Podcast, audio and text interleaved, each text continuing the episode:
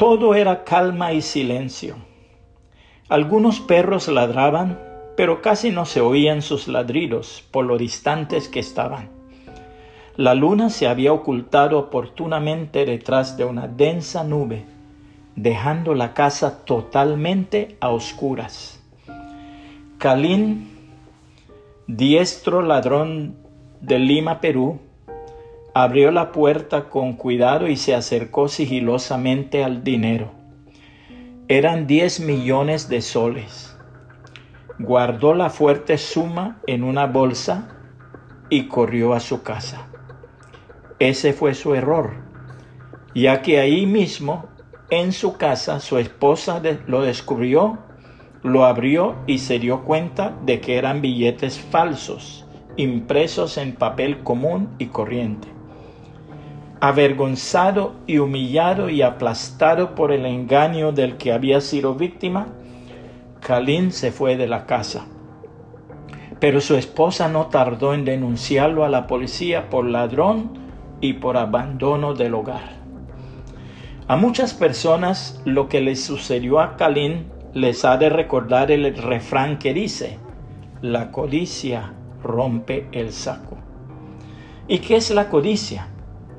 Según el diccionario de la Real Academia de la Lengua, la codicia es el afán excesivo de riquezas. En sentido figurado es el deseo vehemente de algunas cosas buenas. Todos sabemos que es normal el deseo de poseer cosas buenas. Pero la codicia es ese deseo convertido en pasión, es decir, algo bueno llevado al extremo. El deseo natural de poseer y conservar es legítimo. A él se debe que nos esforcemos por tener comida, ropa, casa, auto, cónyuge e hijos. Es lo que nos impulsa a hacer una carrera, a iniciar un negocio o a lanzar una nueva empresa.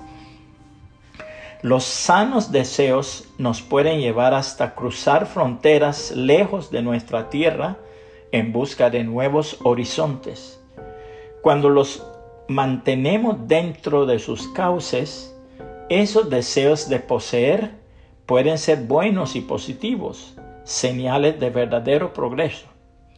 Pero cuando se vuelven pasiones desorbitadas que nos dominan, cuando se hinchan como un tumor maligno y se extienden como un cáncer y devoran lo mejor de nuestras fibras morales, esos deseos, los mismos que arruinaron a Calín, nos pueden llevar a la perdición.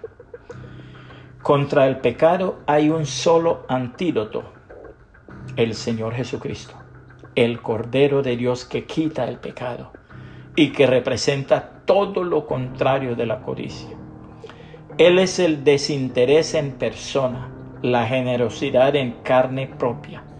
El único deseo excesivo que tuvo fue el de dar el todo por el todo para salvarnos de los deseos de nuestra naturaleza pecaminosa. Cristo tomó nuestro pecado sobre sí en la cruz a fin de librarnos de la esclavitud de ese pecado, incluso de la codicia. Si le entregamos todos nuestros deseos, tanto los malos como los buenos, Él hará lo que nosotros por nuestra propia cuenta somos incapaces de hacer. Disipará los malos y hará que los buenos se cumplan de modo sobrenatural.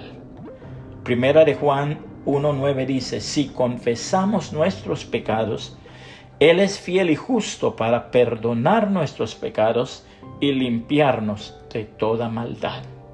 Que el Señor Jesucristo le bendiga y le guarde.